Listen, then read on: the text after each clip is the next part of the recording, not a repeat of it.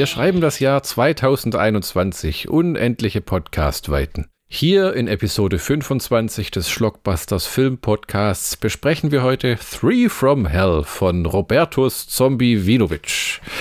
Aber dort draußen in den weiten Sphären der Podcast-Welt werden noch ganz andere schreckliche Dinge berichtet.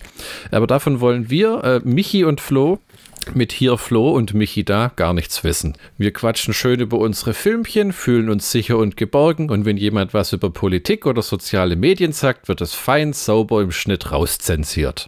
Ähm, so wie es die Kommunistische Partei China uns vorgelebt hat. In diesem Sinne, die Hau zu Episode 25, dem Viertel einer hundertsten Episode, dem Zehntel einer tausendsten Episode und dem Fünffachen an Spaß und Ulkerei von anderwertigen Filmpodcasts. Im direkten Vergleich zu anderen Filmpodcasts sind wir übrigens umweltfreundlicher, bestehen zu 10% aus recyceltem Plastik und zu 90% aus Watte.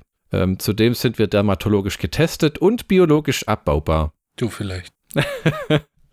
Ähm, die, die Handlung des Films spielt immer eine große Rolle, weil die Leute immer wissen wollen, was passiert denn überhaupt? Three from Hell, das Sequel zu The Devil's Rejects, welches dann ja wiederum ein Sequel von Haus der Tausend Leichen äh, war und ist, äh, von Robert Zombie.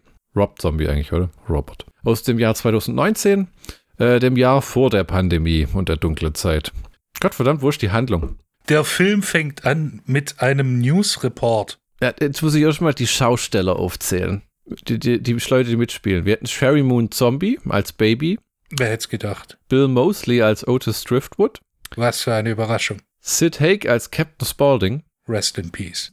Jeff Daniels Phillips als Warden Virgil Harper. Guter Schnauzer. Jo. Richard Brake als Winslow Foxworth Coltrane. Dreckiges Grinsen. Kevin Jackson als Gerard James, Tracy Lee als Judy Harper, Sylvia Jeffries als Heather Starship Galen, Emilio Riviera als Aquarius, Richard Edson als Carlos Perro, der war auch klasse. Alright, alright, alright, no, no, no, yeah, don't hustle. ähm, Dee Wallace als Greta, die Queen, Stacy Greenwall als Janice. Und Annie Rosario als Juanita. Und Matthew Willick als Creep und Danny Trejo. Genau. Ähm, Hätte ich fast Danny Trejo vergessen. Hm. Ähm, die, die, die Handlung, jetzt kommt die tatsächliche Handlung. Oh mein Nach, Gott. Nachdem The Devil's Rejects im Kugelhagel der Polizei geendet waren, lagen sie entgegen aller Überlebenschancen zunächst im Koma und sind Monate später daraus erwacht. Während ihrer anschließenden Haftstrafe sind Otis B., Driftwood, Baby Firefly und Captain Spaulding in Teilen der Bevölkerung zu ikonischen Outlaws avasiert. Doch auch langanhaltende Free the Three-Proteste können nicht verhindern, dass Captain Spaulding hingerichtet wird. Otis gelingt hingegen mit dem Mörder Winslow Foxy Coltrane die Flucht, wobei er sich unter anderem an Rondo rächt, der im Vorgängerfilm zu, äh, zu seinem Scheitern beigetragen hat. Die Entflohenen nehmen Partnerin und Freunde des Gefängnisdirektors Warden als Geiseln, um die Freilassung von Baby Firefly zu erpressen, die sich indes gegen Frauengefängnisfilm typische Repressalien behauptet. To toll, tolle Formulierung, wirklich, wenn man das geschrieben hat. Der Plan gelingt und als Three from Hell betitelt, setzen sich die psychotischen Gewalttäter nach Mexiko ab. Doch in dem kleinen Kaff, in dem sie schließlich unterkommen, werden sie alsbald an Rondos Sohn verraten, der mit Unterstützung eines loyalen Killerkommandos anrückt, um seinen Vater zu rächen. Das ist das eine im Film, wo ich mir gedacht habe, da war Rob Zombie wichtiger dass er die Schauspieler kriegt, als dass es Sinn macht, dass der Sohn und Danny Trejo vom Alter weit genug auseinander liegen. Ich meine, er trägt ja Maske, also. Ja. Meistens zumindest. Von dem her. Ein paar ähm, Trivia-Bits. Ähm, der Erfolg von Rob Zombies 31 ermöglichte die Fortsetzung von The Devil's Rejects, was ich jetzt gar nicht gedacht hätte, dass 31 so erfolgreich war. Aber ähm, bös gesagt, ähm, Rob Zombie ist wohl irgendwo auch ein, ein DVD- ähm, Filmemacher. Also so jemand, wo sich im Kino läuft es nicht eh nicht so geil, aber auf Home-Video und Streaming entscheidet sich dann, wie viel Kohle wirklich reinkommt. No. Ich meine, das ist ja auch bei Boll so. Ja, ich habe Rob Zombie und Uwe Boll auf eine Stufe gestellt. Oh, aber das ist ja nichts Schlechtes, äh, ähm, finde ich. Also wenn du dann halt im Kino die Kohle reinziehst, dann holst du halt über die äh, Home-Video. No. Sherry Moon wollte Baby spielen, als ob sie auf einem anderen Planeten wäre als die hm. anderen Charaktere. Ähm, als ob so ihre Worte, Baby in ihrem Wahnsinn noch verrückter geworden wäre. Und ich will mal behaupten, das hat sie ziemlich gut hinbekommen. Ja, vor allem diese, diese äh, äh, Verhöre mit, äh, mit dem Warden und sowas, mit hm. Schneewittchen und so ein Scheiß. Damn, Alter. Ich fand auch, wo ich den Film das erste Mal gesehen habe, die erste Dreiviertelstunde ist schwer, ist sie schwer zu ertragen, weil sie fast schon nervt mit ihrem durchgeknallten Bäh. Oder? Ging das also? Äh, das, nee, ging eigentlich. Wenigstens ist sie was fürs Auge. Das ist wahr, die Frau ist verdammt gut gealtert. Ähm, die wird schon besser mit dem Alter. Mir gefällt ähm, Three from Hell, Sherry Moon, besser als House of Thousand Corpses, Sherry Moon. Und ich habe das Gefühl, die ist sogar noch gewachsen. ja, das ist schwer zu vergleichen, weil äh, ich fand, äh, der Charakter wurde ja erst richtig etabliert mit äh, äh, äh Devil's Rejects, finde ich. Das stimmt wohl. Im ersten hatte die nicht unbedingt so viel zu tun, ne? Ja, ähm, außer diese, diese komische Aufführung. Die fand ich ganz gut. Da war das Hauptaugenmerkmal ja auch noch teilweise auf diesen Teenies, die da rumgelaufen sind. Ja, die haben mich genervt. Ja, das ist aber echt Gott sei Dank schon davon abgekommen und sich, konzentriert sich jetzt in seinen Film direkt auf die Psychopathen, anstatt da noch irgendwie äh, so die typischen Kiddies reinzuschleusen, dass man irgendwas zum Schlachten hat. Man findet ja auch an der Straße entlang der, äh, der Geschichte genug Leute, die man töten kann. So. Richtig. Das Drehbuch wurde mehrfach umgeschrieben, weil Sid Hakes Gesundheit immer schlechter wurde und zwei Wochen vor dem Dreh war er leider in keiner Verfassung mehr, den, die ganzen Dreharbeiten überhaupt durchzustehen. Äh, so kam dann Richard Brake ins Spiel. Was interessant ist, wenn man es, ich glaube, im Making-of erzählt, wo er sagt, ähm, Sid Haker sagt, pass auf, ich kann nicht mehr rennen, ich kann keine Action-Szenen mehr drehen.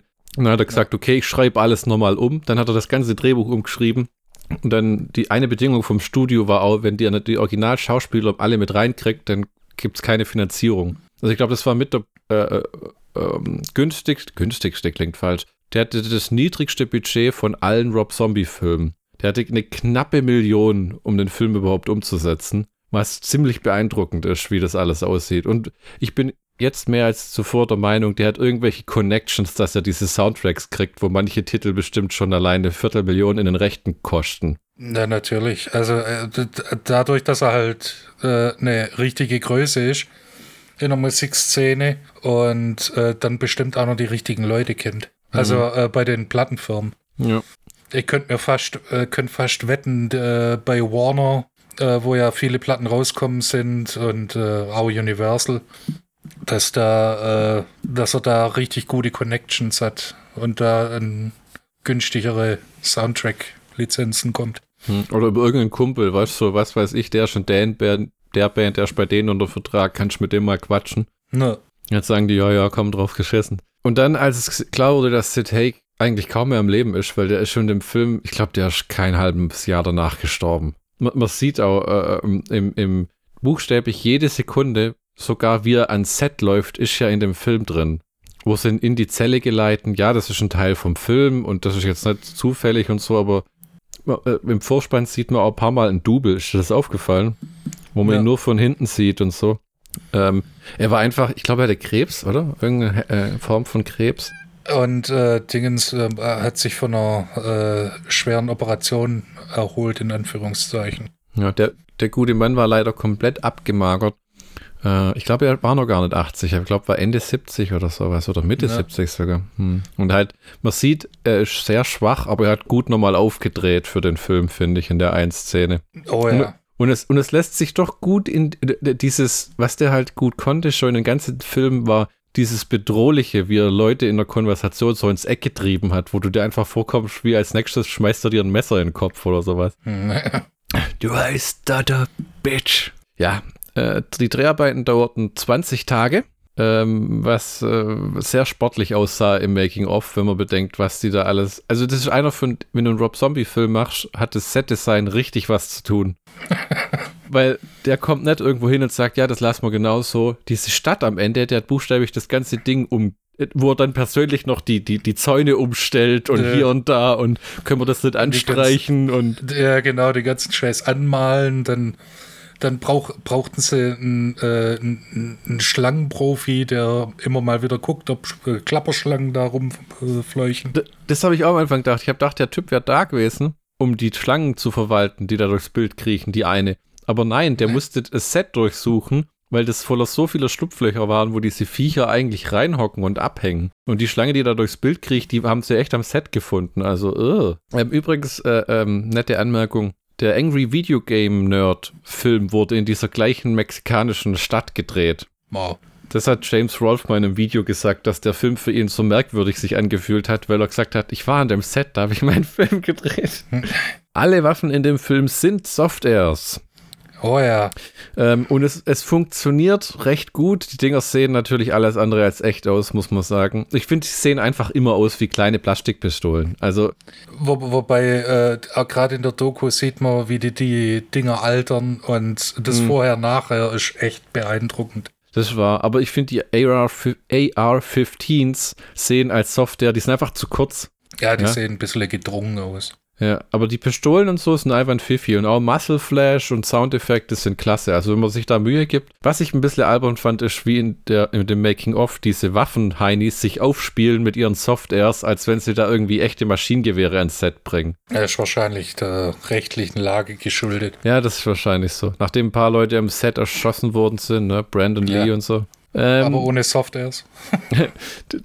Der der Film wurde komplett digital gedreht und hat später in der Post-Production diesen Filmlook bekommen, was ziemlich gut funktioniert, wie ich finde. Mhm. Er hat ja gesagt, er hat, glaube ich, bis zum ersten Halloween-Film 2007 Ja, Ähm, alles auf Film gedreht und jetzt ist es digital, weil er einfach gesagt hat, es ist einfach günstiger, es geht schneller. Äh, ähm, und äh, ich habe jetzt auch erfahren, das hat sich bei Devil's Rejects nicht so richtig bei mir in den Kopf gesetzt, aber hier sagt das ja selber, der Grund, warum wir so viel CGI in diesen Filmen immer haben, ist, ich will eigentlich gar kein CGI, aber wenn wir ein Plotpack nachfüllen müssen, wenn die Schauspieler sauber Ja. machen müssen, wenn wir das Set wieder herrichten müssen, weil wir es kaputt machen, es kostet alles Zeit. Und Zeit kostet Kohle und wir haben keine Kohle. Das fand ich echt äh, äh, eine gute Rechtfertigung, nach, weil der Film hat viele CGI-Effekte. Ich glaube, mehr als alle beiden Filme zuvor. Ja, und, äh, auch diese, dieser Zeitdruck, das äh, kam ja auch in der Doku gut raus, wo jeder gesagt hat, äh, normalerweise, Entschuldigung, ist äh, wie beim Militär, hurry up and wait. Hm. Und äh, da hat äh, Rob Zombie, oder haben die Schauspieler gesagt, Rob Zombie hat darauf geachtet, dass jede freie Minute in irgendeiner Form gefüllt wird und nicht verschwendet wird. Hm. Ja, das hat, wo Danny Trejo sagt, ja, normalerweise heißt Dreh, geht zurück in den Trailer und hier ist, du kommst ans Set, das geht sofort los und dann bam, bam, bam, bam, bam. Ne? Also im, äh, die Filme sehen auch für das, was sie kosten, wahnsinnig teuer aus. Ne?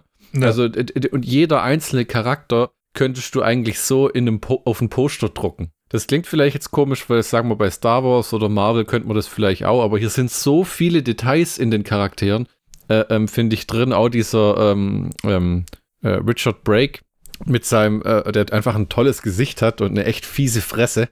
oh ja.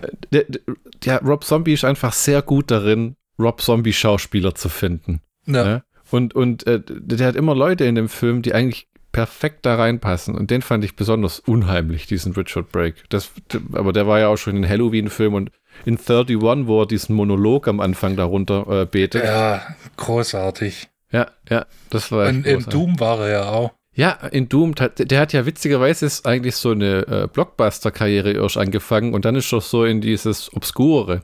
Der war jetzt allerdings auch in der Folge von Mandalorian als der wahrscheinlich unheimlichste Stormtrooper aller Zeiten, der sich echt hinsetzt, so nach dem Motto, And they all died, but we made it, we're still here. Und dann kommt, sagt Bill Burr sitzt ihm gegenüber von allen Leuten und meint, They were my brothers. Und der, Well, they're gone. der ist einfach Und generell.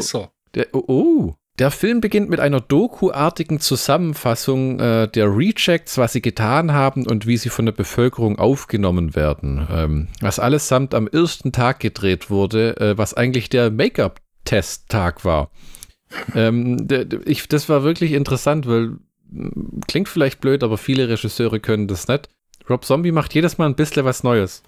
Also, wenn man ähm, Haus der tausend Leichen anguckt und der Devil's Rejects, sollte man nicht unbedingt meinen, dass das der gleiche Regisseur mit der gleichen Idee ist, weil sich der Devil's Rejects anfühlt wie ein, wie man heute so gern sagt, weicher Reboot von den teilweise Charakteren aus Haus der tausend Leichen. Ja?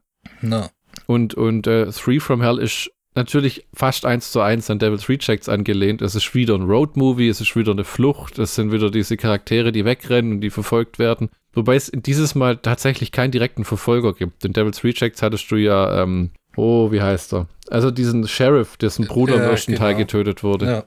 Ja. Äh, Sheriff John Quincy Whitell.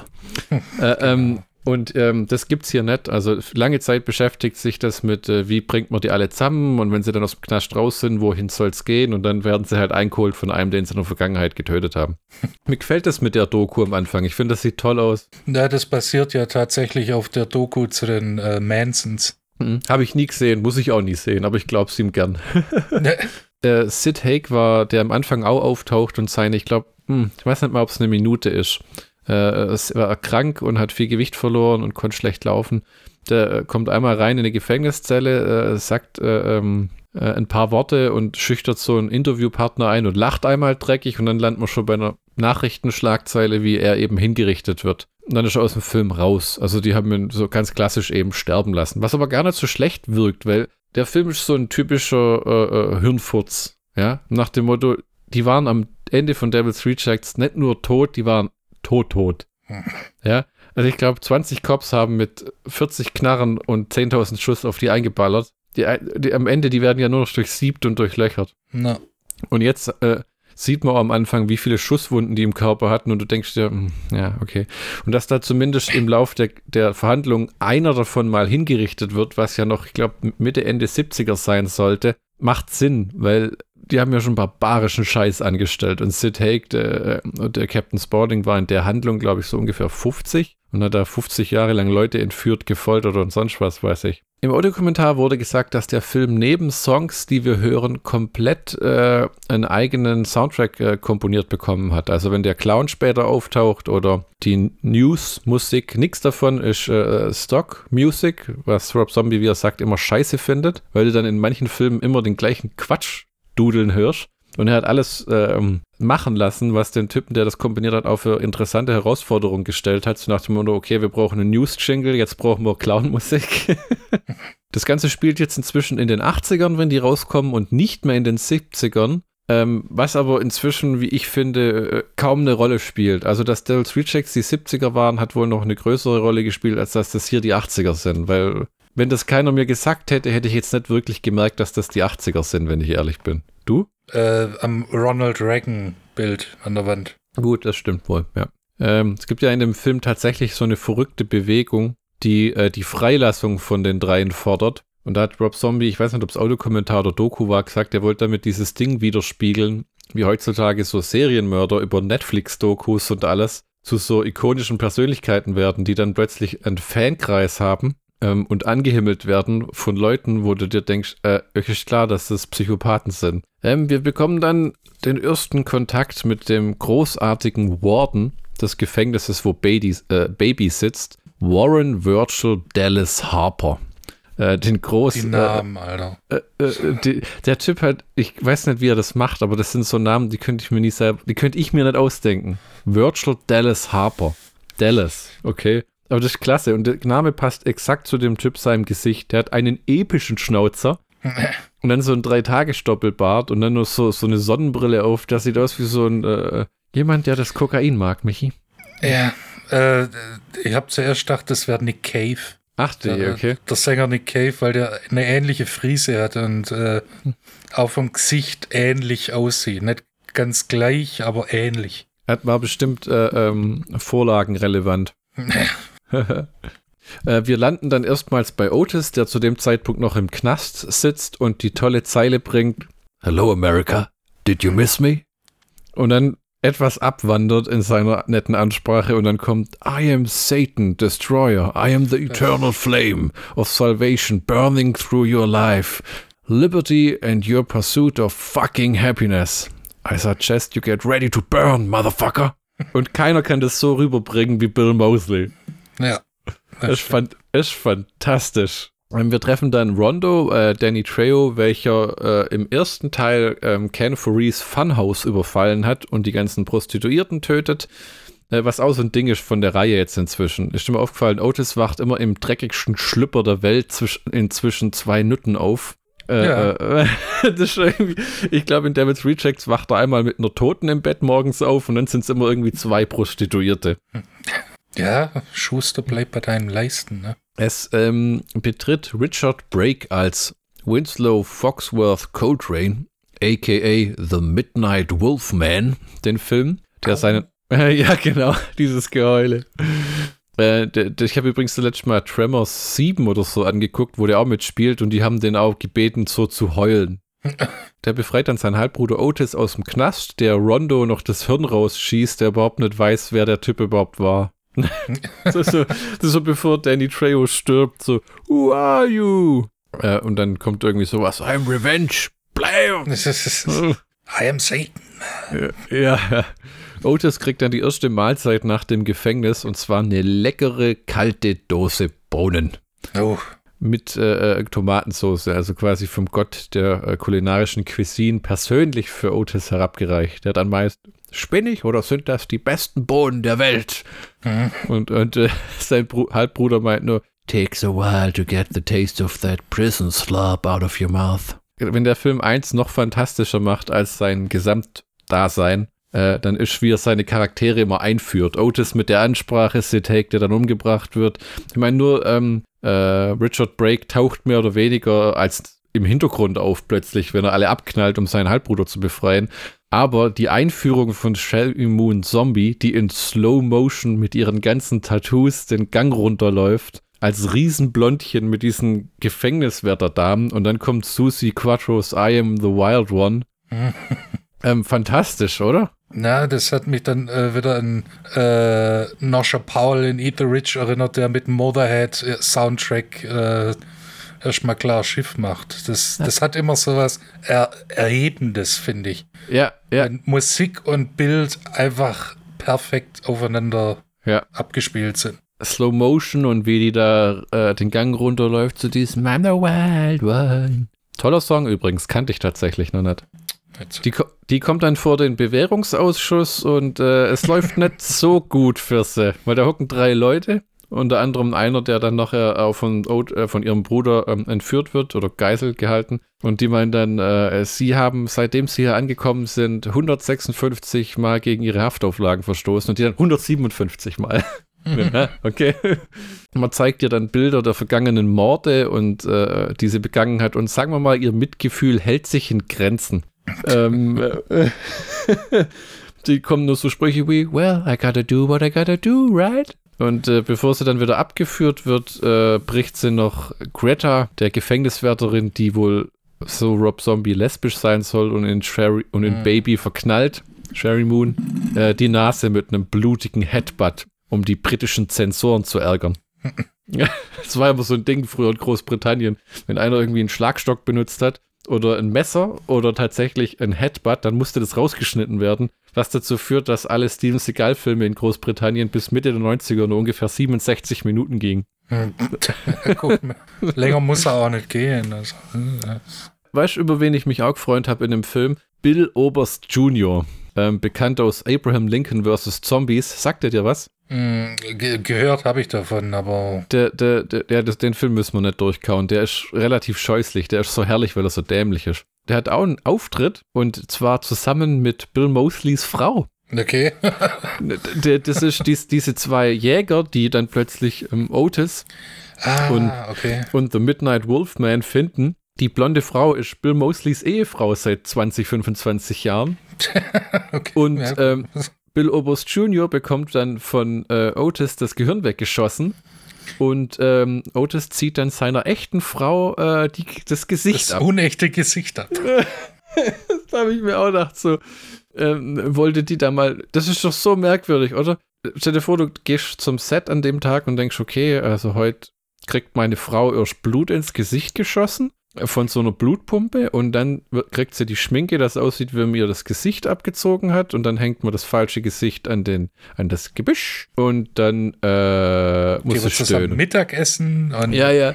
Das, das im Making-of siehst du ja auch, wie sie ihr das Blut ins Auge, ins offene Auge schießen und Äh. sie dann echt, wo Bill Mosley dann am Ende gleich sagt, are you alright? Und die dann so, äh, oh. Aber hat's durchgezogen. Ist mir aufgefallen, dass die alle immer Kleider anhaben, die völlig im Arsch sind. Also die vor Schweißflecken und Dreck nur so stehen. Ich habe mich immer gefragt, wie man sich da wohlfühlen kann. Ich, aber die, mir ist schon klar, dass die immer auf der Flucht sind und so. Aber vielleicht ab und zu mal so, ein, so einen frischen Schlüpper. Und ich meine, ich glaube, Otis hat seit Haus der tausend Leichen die gleiche Unterhose an. So wie das Ding aussieht. Ja, aber wenn du, wenn du neben einer Leiche schläfst, dann ich glaube, das Mensch, das die, die Unterwäsche das kleinste Problem. Du hast nicht so die höchsten Hygienestandards, wenn du eh nekrophil bist. Ja. Gut, Und aus, äh, aus, Menschen äh, Meerjungfrauen bastelst. Was ich an dem Film beeindruckend fand, ist, dass der wie die Vorgänger voller sadistischer Gewalt steckt, aber das Ganze passiert eigentlich im Off. Ähm, das war bei Devil's Rejects. In dieser Hotelszene haben sie es ja voll ausgelebt, wo die da Baby diese zwei Frauen äh, foltert und psychisch äh, mobbt und so. Und hier passiert es alles mehr oder so weniger im, im, Hintergrund. Also man sieht nicht, wie dir das Gesicht abgezogen wird und ähm, im Baby wird im Knast auch von drei Angreifern überfallen, die dann mehr oder weniger im Off blutig platt gemacht werden. Ja, aber arg blutig. Ja, wo sie auf dem Boden schreibt, fuck you, Greater mit so einem Herzchen. oh ja, nee, ich glaube, es sind sogar nur zwei, aber das ist so eine Monsterbraut. Ja, also ich finde, man, man handhabt in dem Film Gewaltszenen so ein bisschen wie Sex. Es ist recht langweilig, wenn man da zu lang zugucken muss, deswegen schneid schnell weg. Ja, so, ja. also das gefällt mir auch ganz gut. Und der Film ist geringfügig weniger sadistisch als der Vorgänger. Jedenfalls so lang, bis die Dinner-Szene kommt. Mhm. Dann drehen sie eigentlich wieder voll den Psychopathen auf. ähm, Dinner-Szene, ja. Otis und ihr Halbbruder äh, und sein Halbbruder planen dann Baby zu befreien, indem sie ähm, den Warden zu Hause überfallen und dessen Freunde im Bewährungsausschuss und deren Frau als Geiseln nehmen und ihn zwingen, ganz einfach Otis aus dem äh, Baby aus dem Knast rauszuschleusen. Warum alles verkomplizieren, ne? Der eine meint dann, er kann mit irgendwie Otis einen Kuhhandel betreiben und bekommt dann einen diplomatischen Bauchschuss. Hm. Und dann lernt man so einer typischen Rob Zombie Haus der tausend Leichen-Szene. Chaos, Leute, die schreien, Schüsse, Gestöhne, Gelächter, wo, wo du echt denkst, wie so ein MTV-Clip von damals, einfach nur alles durcheinander. Hm. Und ähm, Zwischenschnitt auf Baby und Greta im Knast, wo Greta abends Baby aufsucht in der Isolationshaft, die dann vor sich hin blabert so, I live inside your head. Mhm. You take me home with you every night. You fold me up and take me home. Äh, echt psychisch, äh, echt äh, psycho äh, durch, durchgeknallt. Sieht man dann auch, dass Baby so ein bisschen, so ein bisschen abnimmt geistig manchmal spricht dich ein Film so direkt an mit solchen Sachen, wo du merkst, ja, das gibt's wirklich. Manche Leute, über die du viel nachdenkst, es ist wirklich wie wenn die so ein Eigenleben in deinen Gedanken annehmen, was dann gar nicht mehr so sehr was mit der Realität zu tun haben muss. Kommentare? Möchtest, möchtest du darüber mit deinem Psychologen reden? Hm. Nee, hab kein Geld für sowas. Ich behalte meine Probleme tief in mir drin, wie jeder vernünftige Mensch, bis sie mich eines Tages überwältigen und mitnehmen. Ich bin ein Tumor, Tumor, Tumor. Tumor, Tumor, ich bin ein Tumor, Tumor, Tumor. Zurück beim Dinner ähm, kommt es zu einer Szene zwischen ähm, Otis und irgendeinem Typ, der meint, ähm, ne, wollen Sie Geld? Wir haben Geld. Und Otis meint, Money. What am I gonna buy? I got everything I need. I ain't no slave to the fucking system. und, und, und das stimmt, das ist ja immer wieder so ein Kommentar, dass das so Outlaws sind und so äh, in gewisser Weise. Und es stimmt ja, äh, Geld hat für die Leute echt gar keine Bedeutung. In allen drei Filmen, wenn die eine Karre wollen, erschießen sie einfach den Typ. Oder in dem Fall hier klauen sie noch halt dem Clown die Karre und fahren damit rum den restlichen Film. Und, und äh, äh, das ist echt, es wirkt so, wie wenn die wirklich noch nie in ihrem Leben, doch im Haus der tausend Leichen kauft Baby mal Schnaps. Ja, gut. Und äh, Captain Spaulding verkauft äh, Hühnchen. Ja, das ist wahr. Die hatten tatsächlich, äh, das war einfach, im Endeffekt könnte man vielleicht sagen, ähm, das waren eine Familie mit einem frustrierten Einzelhandelsgewerbe. Wobei sich dann die Frage aufdrängt, ob das wirklich Hühnchen war. Ja. Oder ob es nur nach Hühnchen geschmeckte. Diese quasi Dinner-Szene ohne Dinner, in der durchaus die sexuelle Gewalt aus The Devil's Rejects auch zurückkehrt, ähm, wenn der da ihm die, der Frau die Finger in den Mund steckt und lauter so Zeugs, ähm, sieht dann, wie ich finde, den Auftritt des wohl bizarrsten Charakters, was einiges sagt bei der Filmreihe, in der ganzen Filmserie. Und zwar Clint Howard als Mr. Baggy Bridges, der Clown. War das denn absolut abgefuckt, wenn der da in Zeitlupe vor sich hin tanzt, weil die sagen, oh, der sagt zu dem, make me laugh and I'll let you go. okay, um, uh, what have we got here? I'm, I, I'm quite funny. und dann schmeißt er so Konfetti hoch und dann sieht man ihn in Zeitlupe so rumtanzen und das sieht echt verrückt aus. Ähm, And you let me go? Ja, genau. Und, und, und Otis sagt so, so, show's over, spannt den Hahn von der Knarre, legt auf den an und dann Clint Howard pisst sich in die Hose und äh, Richard Brake so, ha, fucker pissed himself. Und Otis dann, ha, ha, ha, damn, he made me laugh. und Mr. Baggy Bridges, am I free to go? Sure, you're free to go. Straight to clown heaven. Blam! Toller Moment. Schöner Kopfschuss. Ja, wirklich. Ähm, Otis schreibt dann dem Warden noch eine Notiz, weil der sagt, pass auf, deine Schwester ist kom eine komplett durchgeknallte, kranke Bitch. Wenn ich die rausnehme, die, die steckt mir schneller irgendwas in den Hals und sticht mich ab. Dann muss der, der buchstäblich eine Notiz schreiben. Der Typ soll dich rausschleusen, bring ihn nicht sofort um.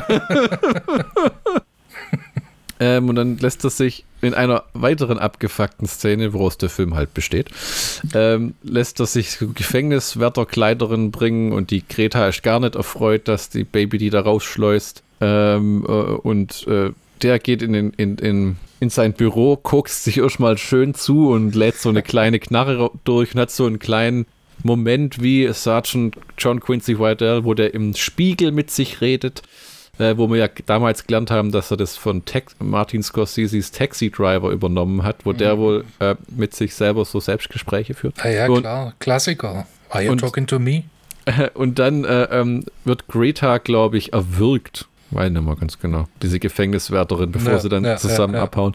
Schau nett, wenn dann Baby die Notiz von Otis liest, dann sagt sie so, ha, you got yourself good and fucked today. Ähm, Otis macht dann zurück im Haus mit der Geiselnahme etwas Musik an und fängt an, die Zeugen zu Tode zu prügeln, weil jetzt hat er ja sein Baby-Schwesterchen wieder da. Das ist immer, der nimmt, das klingt jetzt vielleicht blöd, aber ich finde das immer so anstrengend, dazu zu sehen, wie der die Leute totprügelt mit dem, Lau mit dem Lauf seines Revolvers. Das hat er, glaube ich, schon mal in einem Devil's Rejects gemacht. Das ist ja so ein Stress, weißt du? Es dauert ja so lang und ist so viel aufwendig und nachher geht die Knarre kaputt und naja, gut. Gut, das, wie gesagt, das, es gibt für ihn wahrscheinlich andere Probleme. Ja. Ähm, der Warden mit seiner Mini-Western-Pistole erschießt noch die Frau seines Freundes oder vielleicht sogar seine eigene, also auf Otis äh, ziehen will, erzielen will und äh, bekommt dafür von Otis eine in die Brust und später noch einen Kopfschuss. Ähm, Midnight Wolf schlitzt ähm, der anderen Frau äh, die Kehle blutig auf und ähm, man fragt sich dann manchmal schon, welche Kinderbücher Rob Zombie früher vorgelesen bekommen hat. Der, der, der soll jetzt ja ein Reboot von der Adams Family einleiten und produzieren, wo ich mir denke, was gibt es? Das war ja eigentlich eine Kinderserie, ein bisschen eine dunkler, ja, dunklere. Eine, eine, eine Comedy-Serie war es. Aber äh, ich kann mir das schon vorstellen, dass äh, entweder Sherry Moon, äh, Sherry Moon dann entweder Morticia ja. oder, oder nur schlimmer Wednesday. Ja, für Wednesday ist sie dann mit Verlaub ein wenig zu alt. Und Richard Brake spielt dann den Familienvater. Oh ja. Und wer spielt dann Onkel? äh, wenn Sid Haig noch gelebt hätte, wäre er Onkel Fester geworden. Fester, genau. naja, das oh, kann ja. ich mir gut vorstellen als äh, Gomez. Eine splitternackte Frau stürzt dann zu einem recht guten Song aus dem Haus und wird von Baby verfolgt, ähm, die 13 Mal auf die Frau einsticht. Und in einem Doku erfahren wir, es war recht interessant, weil sie eine Stuntfrau finden musste, die sich nackt auf dem Rasen tackeln lässt, während die Kamera ihren quasi zwischen die Beine filmt. ähm, und Baby sticht die Frau dann mit 13 Stichen nieder und wird von so einer Oma beobachtet, wo sie dann die am Atem Beatmungsgerät am Sauerstoffflasche sitzt auf so einem Sommerstuhl. Dann Baby völlig angestrengt richtet sich auf, so, huh, Hi, Granny. Und die, die fängt ja so zu wie, äh, hallo. Da musste ich laut auflachen. der, der CGI-Splatter und das Blut, das da jetzt, äh, in dem Film ist, hat sich übrigens seit 2005 deutlich verbessert, muss ich sagen. Ja. Das hat ganz andere Ausmaße angenommen. Ähm, wo in Devil's Reject das Messer aus CGI teilweise noch aussah, wo man sich gedacht hat, uh, ähm, haben sie zum Beispiel später mit den Macheten ganze Arbeit geleistet, wenn aus einer echten Scheißarbeit teilweise war. da kommen wir nachher dazu. Sogar moderne Psychopathen langweilen sich manchmal und später im Motel, nachdem sich Baby im Haus des Wardens noch einen Indianerfederschmuck und einen Bogen geschnappt hat, weil Uh, Foreshadowing. Ähm, ziehen sie sich einen Jerry Lewis Film rein und äh, Otis und Midnight Wolf spielen eine Runde Go Fish. so lustig, Leute, die andere foltern und töten und so und dann hast du die Uno-Karten dabei. Jupp. Reverse, Motherfucker. Plus four. Wolf wirft dann Baby, die sich langweilt, eine Riesentüte Ganja zu und die ganz begeistert ist. Und die geht dann auf Sightseeing-Tour und raucht und Joint, wie wenn sie noch nie Gras in der Hand gehabt hätte. Und dann erinnert es ein bisschen an Devil's Rejects. Die hängen in einem Motel ab und so. Und Baby Na. quatscht wieder jemand an, an kurz vorm Eisautomaten. Und macht dem Typ auch eine Heidenangst. Gell? So, you look, you look like that escaped convict. Yeah, that's me. It's me. und der, äh, äh, äh. Und dann kommt sie zurück und hat seinen Schnauzer auf und seinen Mexikanerhut, weil er so verkleidet war. Ist vollgeschmiert mit Blut und der Typ liegt blutend, sterbend, aufgeschlitzt neben der Getränkemaschine mit so einem Baby-Was hier. Daneben Ja. mit Blut an die Also- Wand geschmiert. Wird dann gesagt, ja, ich hatte Probleme beim Soda-Automaten. Ja, ja. Dann, und dann, und lustigerweise ist inzwischen Otis wie so die Vaterfigur von der Bande, weil der guckt dann Babys Kleid an und denkt, sagt, fuck, fuck, alright, everybody in the car.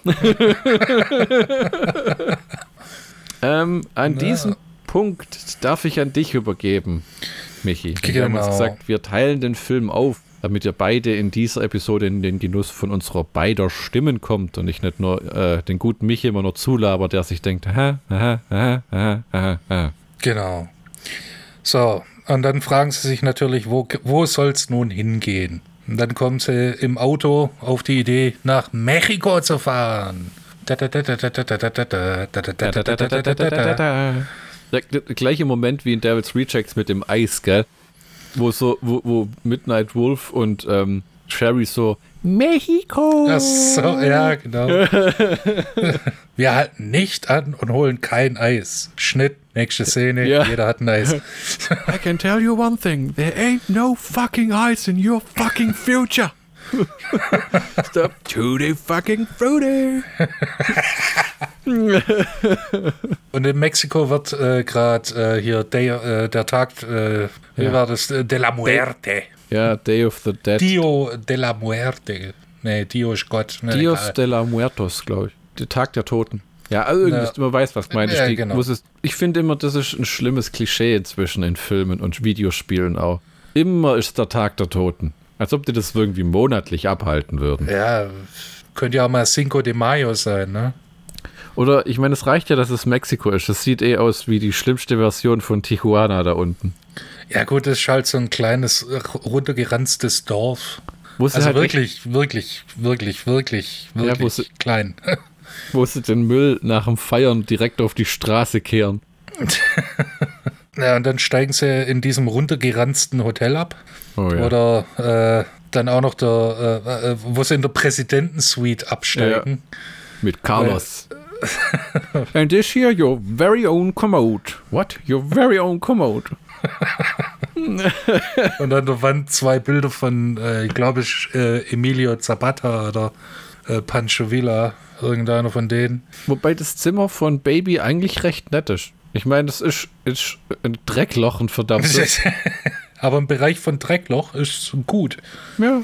Das Blöde ist aber, der äh, Hotelier, nennen wir es mal, äh, erkennt die und äh, ruft Rondos Sohn an. Wir erinnern uns, Rondo Danny Trejo. Und er ruft den, äh, dessen Sohn an, der äh, den mehr oder weniger coolen Namen Aquarius hat. Aquarius.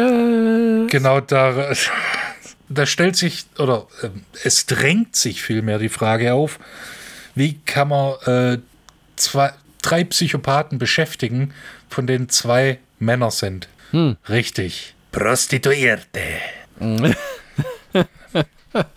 Und die sind mal, huh. Also nix fürs Auge. Ja, sagen wir mal so, es gibt solche und solche, aber die, das ist schon eher, also, es ist ein, ein, klassischer, es ist ein klassischer, klarer Fall von du nimmst, was da ist, oder es gibt halt nichts. Äh, äh, ja, das, äh, es ist, es ist nichts Ästhetisches, es ist eher bedarfsorientiert. Ja, wobei die, die Midnight Wolf abbekommt, finde ich eigentlich noch ganz attraktiv, wenn man ihren Charakter ja. mal außen vor lässt. Ja, gut, das die, ist ein Rob Zombie-Film, jede Figur hat einen fragwürdigen Charakter. Ja, außer, außer, wie heißt der? Äh, äh, äh, äh, ah, ich weiß, wen du Sebastian. meinst. Sebastian. Äh, ja, ja, ich habe mir den Schauspielernamen aufgeschrieben, ganz oben, extra, wenn wir dazu kommen. Ähm, Pancho Moller. Genau, der, der auch schon 31 äh, den Sickhead gespielt hat. Ich finde den in Tree from Hell fantastisch. Also der ja. ist echt toll. Ist ein der toller ist sympathisch. Schauspieler. Äh, genau, denn sein mexikanischer Akzent. Ja, und äh, er ist ja gebürtiger Chilene. Hm. Und der, der, der, das ist fast schon, also neben der äh, Three from Hell ist der quasi so der Höhepunkt in dem Film. Ja. Tatsächlich. Und äh, klar, äh, die ähm, hier Foxy und äh, Otis äh, schlampern mit den Prostituierten rum. Und äh, was macht Baby? Die äh, wirft Messer ja, auf der ja. Straße. Ja. Also, das hört sich so an, äh, da so ein paar Typen haben so eine, haben einen Holzdämon aufgestellt und das Ziel ist es, das Herz mit dem Messer das Herz des Holzdämons zu, äh, zu treffen beim Wässerwerfen. Und äh, Baby macht, äh, äh, zieht ihr Babyspiel ab und äh, wickelt so ein bisschen um den Finger und wirft dann direkt ihr Messer ins Herz und äh, die Typen dann, wow, okay. wir, wir haben nur gerne erwähnt, dass Midnight Wolves genialer Plan für die Truppe inzwischen ist, wenn sie dann einen Ort gefunden haben, wo sie sich niederlassen können, in die Pornoindustrie einzusteigen. Ja, stimmt, genau. Weil da ist Geld äh, That's right. People love watching other people fuck. fuck. Und dann, I got a name for our company. Dirty Bitches Incorporated. Dirty Bitches, well, I like it. Wo dann zu der Nutte noch aussagt, I'm gonna take you out of here and to the movies. Und dann die dann, You're gonna take me to Hollywood? Something like that. ja, mm. am nächsten Morgen kommt es zu einem, äh, ich, ich finde fast schon einen süßen Moment zwischen Sebastian und äh, Baby. Bringt ihr Frühstück. Genau, die, äh, die sich so ein bisschen äh, annähern. Aber äh, es ist schon Rob Zombie-Film. Hm. Das Gute kann leider nicht äh, so lange dauern. Deshalb kommen jetzt Aquarius und seine fesch gekleideten Freunde Black Satan. Ja, mit, mit ihren weißen Anzügen und ihren äh, äh, komischen äh, mexikanischen Wrestler-Masken. Ja, äh, wie heißt das? Nicht Muchadero. Äh, nee, ähm, Mucha Libre, irgendwie sowas. Ja, diese, diese Wrestler-Masken, das ist ja so ein Ding da unten, gell? Ja. Diese, ja, ja, ja. Die von äh, äh, El Super Bisto. ja, genau, und Nacho Libre. Nee. Es tut mir leid, dass ich den Film erwähnen musste. Ja, der war. Oder, äh, oder um äh, meine Street Cred äh, nach oben zu nach oben zu ballern, äh, ein El Grappadura. Ach du Schande.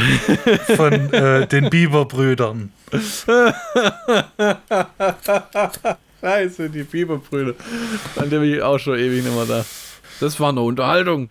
Richtig, deshalb habe ich mir auch die äh, DVD-Box geholt. Sie war dreckig teuer, oder? Nicht, wenn du die richtigen Leute kennst. Da hat es mir nämlich nur eine E-Mail gekostet. Äh, äh, äh, die Black Satans wollen die Three from genau. Hell auslöschen. Äh, genau, die kommen dann angefahren mit ihren, äh, mit ihren SUVs und äh, Sebastian kann gerade noch, kann gerade noch Baby warnen und versucht auch noch die äh, Otis und Foxy zu warnen, aber. Es hilft nicht, dass es auf Spanisch macht. Ja, gut. und mit, da gab es ja davor noch die nette Szene, wo Otis zwischen den Nutten aufwacht mit einem Revolver am Penis und dann erstmal irgendwo gegen die Wand pisst. Und dann, dann, dann eine von den Prostituierten sagt, hey, Senor Otis, eh, la tol Toliet is over here. Und er, I know speaking the Spanish. Ja, dann so, you, you crazy. Yeah, yeah, fuck you too. Also, und dann geht äh, die mordste Bambule los. Äh, mit äh, Baby, die nach äh, Indianermanier Pfeil und Bogen benutzt.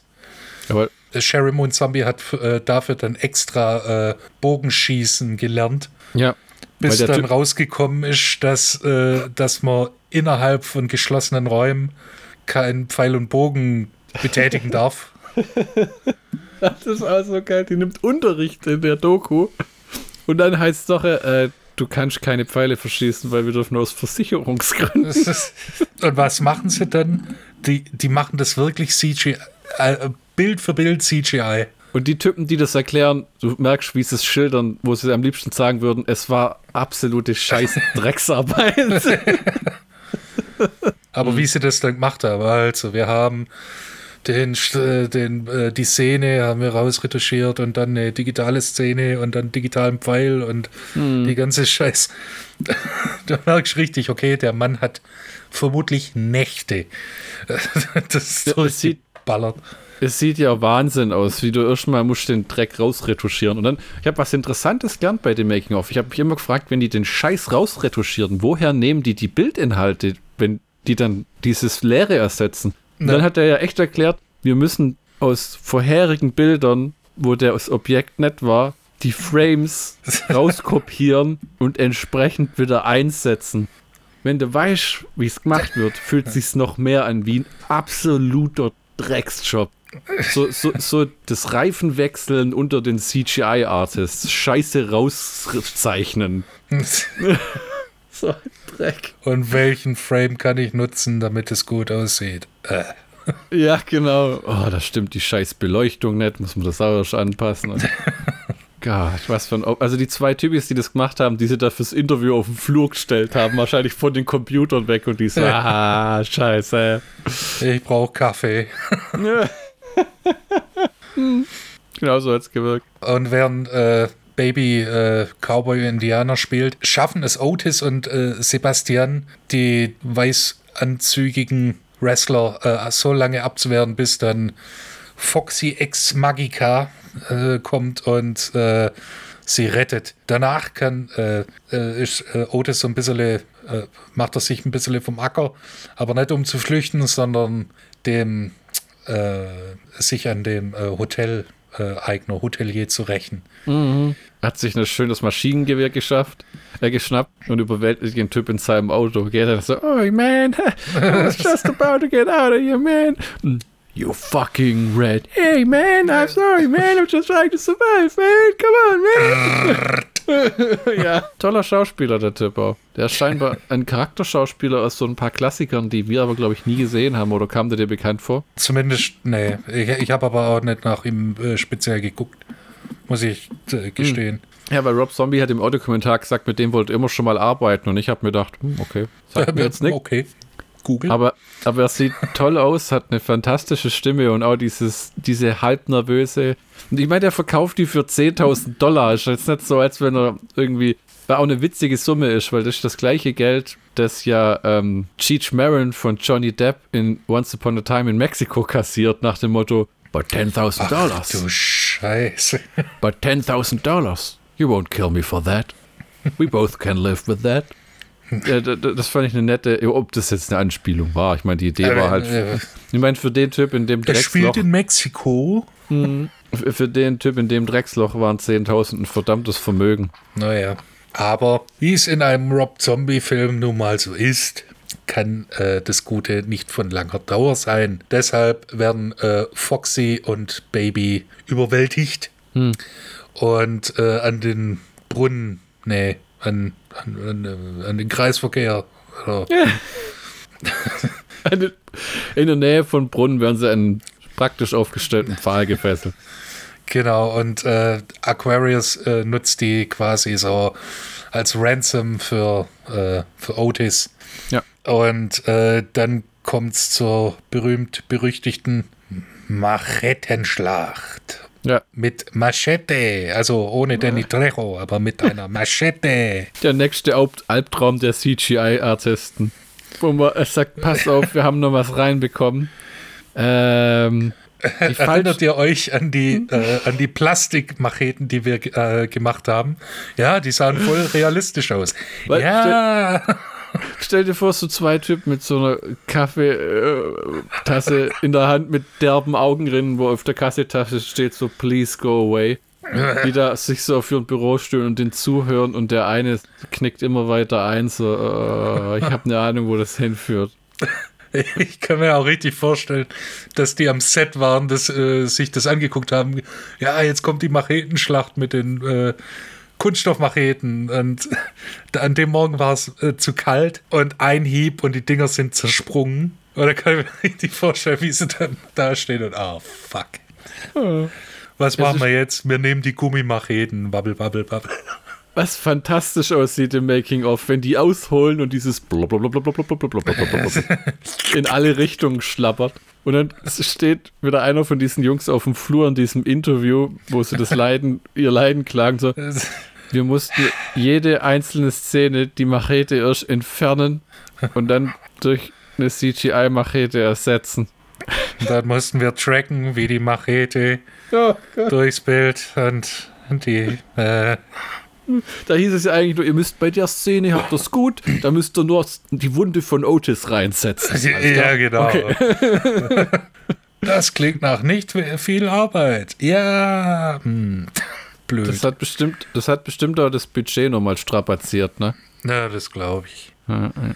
Es sei denn, die Typen haben es für lau gemacht. Aber das glaube ich. Das nee, glaube das ich. glaube ich nicht. Ich glaube eh, dass die nicht sonderlich viel Kohle verdient haben. Ja, Das wird, ja, so, ein gut, das wird so ein kleines Studio gewesen sein, Ja, mit dem Rob Zombie wahrscheinlich schon mal früher gearbeitet hat. Und ich glaube, Otis wird ja fast zerschnetzelt in diesem Kampf. Äh, genau, der kriegt äh, fleißig äh, Machetenhiebe ab. Aber dann kommt unser aller Liebling Sebastian, Ja. äh, der äh, angeschossen wurde und äh, sich, äh, also der konnte sich noch äh, zu den zu Baby und Foxy durchschlagen und kann die dann befreien. Rescue Juju. Das lenkt Aquarius ab, beziehungsweise den Typen, der Machetenmann. Und Otis gewinnt die Oberhand auf blutige Art und Weise. Ich glaube, der schlitzt dem den Bauch auf und äh, andere Dinge. Otis, Baby und Foxy äh, können dann äh, auch Aquarius überwältigen. Der hat aber se unser aller Liebling, Sebastian, erschossen. Ja, um um den war es wirklich schade. Ja, Um, es wird um viele schade in dem Film, aber um den war es schade. ja. Da hätte ich mir auch äh, gewünscht, dass der vielleicht, äh, vielleicht in einem äh, Sequel vielleicht wieder auftaucht. Wär- Wäre eine interessante Veränderung der Gruppendynamik gewesen, weißt du, sodass vielleicht der und Baby wären ein witziges Team gewesen. Ja. Ah, Aber ja, weißt du was? Fuck it, dann ist er halt im nächsten Teil Sebastian. Überlebt er doch noch. Nee, nee, Sein Zwillingsbruder. genau. Die andere Hälfte sozusagen. Ja. Oh. ähm, sein Zwillingsbruder, ja. kann man ja machen. Ich habe mir schon gedacht, rein, weil das Ende vor dem Film rein theoretisch könntest du da noch einen vierten Teil dran klatschen, wobei ich echt gar nicht mehr wüsste, was dann, dann noch passiert soll. Ja, weil äh, der Film endet damit, dass Aquarius in einen der drei Särge, die er mitgebracht hat, den hat er wahrscheinlich im Baumarkt für einen äh, Kaufe zwei, bekomme einen gratis bekommen, äh, liegt dann in, äh, in die, einem dieser Särge und äh, wird nach Three from Hell Manier angezündet bei lebendigem Leib. Und unsere Helden, Anti-Helden, unsere Protagonisten Ja. laufen in den Sonnenuntergang. Oder zumindest äh, aus, aus der Stadt. Zu einem geilen Song. Ja. Und, Der Soundtrack wäre kauf, kaufenswert. Äh, äh, jeder äh, Rob Zombie Soundtrack ist äh, erstens hörenswert und zweitens kaufenswert. Hm. Und damit endet Three from Hell. The sequel to the sequel. Also der Film ist eine nette Zugabe für einen Film, wo ich nie erwartet hätte, dass man da nochmal was macht. Weil so, weil die, das war einfach abgeschlossen in sich. Das war fertig, das war Ja. rum. Ja, das ist wie wo sie, vielleicht jetzt ein blöder Vergleich, aber Akte X nochmal aufgerollt haben vor ein paar Jahren, wo du dachtest, wirklich? jedes Projekt mit Gillian Anderson ist, ist ein gutes Projekt, okay? Du meinst, die Frau reift auch wie guter Wein. Oh ja. Wir kommen zum Schlockbusters-Count von Ist Free schon wieder soweit. Ja, Gott, Äh, jedes Mal, wenn es einen Rob Zombie-Film gibt, äh, gibt es in der Regel auch ein eine fantastische Doku darüber bei Devil's Rejects und Halloween und auch hier ist das der Fall. Und die Doku ist wieder fantastisch. Ähm, ich finde es schade, dass fantastische Doku, die fantastisch ist. ja, ein, ein, ich finde es schade, wie viele Filmemacher kein Interesse haben, ihr eigenes Schaffen zu dokumentieren. Äh, äh, beziehungsweise geile Special Editions rüberzureichen. Ja? Das Ja. muss inzwischen, die Studios juckt das alles gar nicht mehr. Wenn du mal die neuen Menüs siehst von Blu-Rays von Universal oder Warner oder DVDs, das sind fucking Standbilder mit immer den gleichen Scheißsymbolen. Ja, das, das letzte, äh, die, das letzte aufwendigere äh, äh, Menü, das ich gesehen habe, war bei äh, Legend. Wo, wo es halt um die zwei Cray-Brüder geht und da kannst du aussuchen, welchen Bruder du im Hintergrund haben willst. Ah, okay. Ja, früher war das mal so eine richtige Verkünstlung. Ich weiß nur, Alter, bei der, bei der Haus der tausend Leichen DVD. Ja, ja, ja. Haha, scheiß ins Bett. Und dich der Hauptcharakter beleidigt hat währenddessen. Ja, ja. Ja. Ich habe auch Star Trek Next Generation hat geile Menüs oder Stargate oder sogar Scrubs haben sind diese scheiß 3D-Animationen vom Krankenhaus. Aber bei heutzutage ist es einfach fuck it, nimm einfach das Kinoposter auf, aufgezogen und Wenn überhaupt. stanzt einen Play-Button da rein. Ja, das finde ich schade, dass dieses, das ist wirklich eine Sache, die verschwinden wird, weil Streaming hat kein Interesse an Special Features, gar keins. Und keine an, an Menüs. Nee. Ja, das ist wirklich schade, du. Also da lobe ich mir noch die DVD und die Blu-ray, solange ja, solange es nur einigermaßen gibt. Ich meine, Audiokommentare, muss ich inzwischen auch ehrlich sagen, sind, das kann was sein, das kann aber auch ein kompletter Dreck sein. Weil, ähm, gutes Beispiel, ne, Nackte Kanone, die Rob Zombie Audiokommentare sind sehr gut. Schlechtes Beispiel, wie wir später noch hören werden, der Snatch-Audiokommentar. Oh ja. Was auch gut ist bei Black Books mit einem völlig genervten Dylan Moran, der keinen Bock auf diesen Scheiß hat und der am Ende der zweiten Staffel auch sagt, oh, can we stop doing this now, please? Und dann gibt's für, gab's für die dritte auch einfach keinen und fertig. Das ist auch bei ähm, Mighty Boosh. Da gibt es nicht zu jeder Folge einen Audiokommentar, weil die einfach nur in. Das sind dann drei Leute, meistens äh, Noel Fielding, äh, sein Partner und Rich Fulcher. Und wenn Rich Fulcher dabei ist, driftet das in kompletten Wahnsinn aus. Es wird nichts über die Folge gesagt. ah, das, ja, ja. Und Noel Fielding und Rich Fulcher albern die ganze Zeit nur rum. Der schlimmste Audiokommentar, den ich jemals gehabt habe, das war beim Film Detroit Rock City, Ah, wo angekündigt oder äh, beworben wurde, ah, Audiokommentar von Kiss.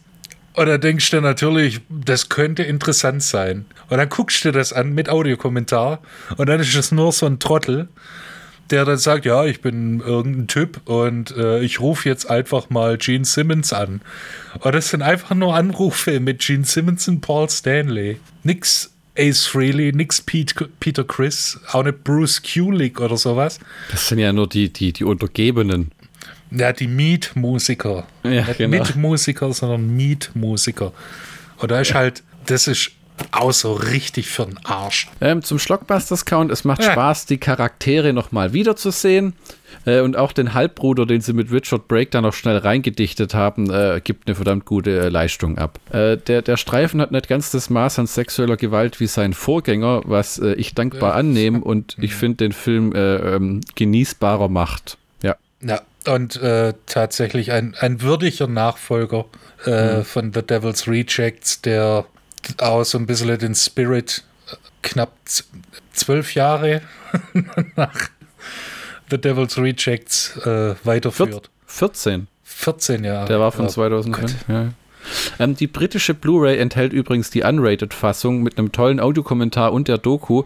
Da sei noch eine Warnung ausgesprochen. Warum auch immer hat man in der deutschen nur die R-Rated veröffentlicht. Was ich nicht verstehe. Ich glaube, das ist einfach so das Ding. Früher hattest du Sun-Film, die haben das Devil's Rejects mit viel Liebe rausgebracht. Jetzt hast Studio Kanal, das ist eine große Firma, die verwirtschaftet es einfach und hat wahrscheinlich gesagt, pass auf, wir haben keinen Bock, mehrfach durch die äh, FSK zu laufen. Nehmen die R-Rated. Kein Land sonst hat diese scheiß R-Rated-Fassung rausgebracht. Die, Nur die, wir. Nur wir, super. Also Finger weg, Leute, von der deutschen Blu-ray und da fehlen einige Sachen. Weniger, weniger von der nackten Frau auf dem Rasen unter anderem. und äh, eine nette Sache sei noch gesagt, Bill Mosley hat in zehn Monaten diesen wunderschönen Bart selbst herangezüchtet, den er in dem Film trägt. Der ist richtig schön buschig und fest. Oh ja. Ich weiß, wie es ist. äh, hast du noch was hinzuzufügen? Äh, außer einer äh, Sehempfehlung für fast, na, eigentlich für alle Rob Zombie-Filme. Hast du dir Lords of Salem inzwischen schon mal reinzogen? Nee, aber die DVD liegt äh, hm. 50 Zentimeter äh, von mir weg. Der Film ist echt ein Trip. Ich habe noch nie ein trippiges Filmerlebnis äh, gescheut. ähm, abschließende Worte: Der Film ist großartig und steht für mich mit Devil's Rejects fast auf einer Stelle. Ähm, fast, weil man Sid Haig schon sehr ins Herz geschlossen hat und er einfach fehlt. Es ist fast ein bisschen traurig. Es gibt auch so einen Moment im Film, wo Baby einmal tatsächlich sentimental wird und meint, Don't you think it's all a waste? Und der meint, wie, denkt sie halt an ihren Vater und Cutter, wie Otis den immer nennt. Hm. Und äh, ähm, der jetzt weg ist und ihre Mutter, die schon lang tot ist und dass irgendwie nur noch sie drei übrig sind. Ähm, das war fast so, dann kommt nochmal so altes Material von Sid Haig und den, den Rejects, wo du dann echt denkst, ja, alles hat mal ein Ende. Wobei man sagen muss, dass Sid Haig eine lange erfüllte Filmkarriere hatte und ich glaube auch ein ziemlich abenteuerliches und schönes Leben. War ja, auch ganz lang verheiratet und ähm, Bill Mosley sagt auch in dem Making of, er ist jahrelang mit Sid Haig viel zu diesen Conventions gereist. Hm wo die ja immer ganz gutes Geld verdient haben, wo wir uns auch schon mal drüber aufgeregt haben, dass du dann da irgendwie für ein Autogramm mit Foto irgendwie zahlst, hast 60 Euro oder irgendwas. Es sei denn, du bist auf dem Wacken-Festival 2011 und siehst dann die Leute, äh, wie heißt der, Doug Bradley, Kane Hodder, die dann in der Sonne schwitzen hm. und du mit denen einfach nur äh, mit denen sprichst, weil keiner, kein, wirklich keiner Interesse an denen hat. Nee. Die sind da dargestellt. Oh, was machen wir hier jetzt, Alter? Es ist heiß. Es ist, ach. Ich bin da vorbeiklatscht und hab den, mit denen halt äh, ein Gespräch neidruckt. Die mussten das, das Event promoten, gell? Ja, irgendwie, äh, keine Ahnung, was, was die da geritten hat. Nee. Das, aber naja, du musst mal durch. Ähm, ich mag Rob Zombie als Filmemacher einfach. Also manches ist stellenweise zu derbe, aber die meisten seiner Filme sind echt Sachen, die ich mir immer wieder gern anschaue. Auch Lords of Salem ist mir inzwischen echt ins Herz gewachsen.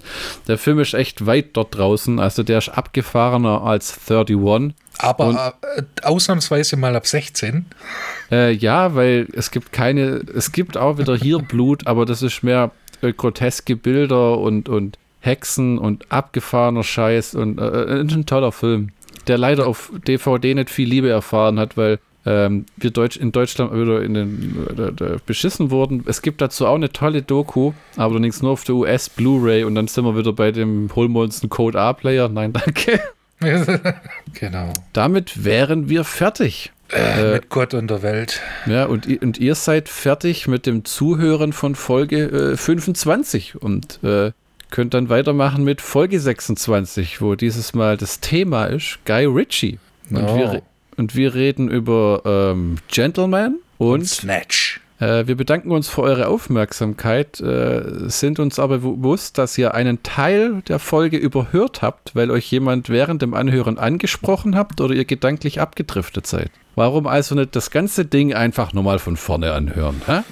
Oder nicht, es ist ein freies Land. Bis zur nächsten Folge. Arrivederci. Auf Wiederhören.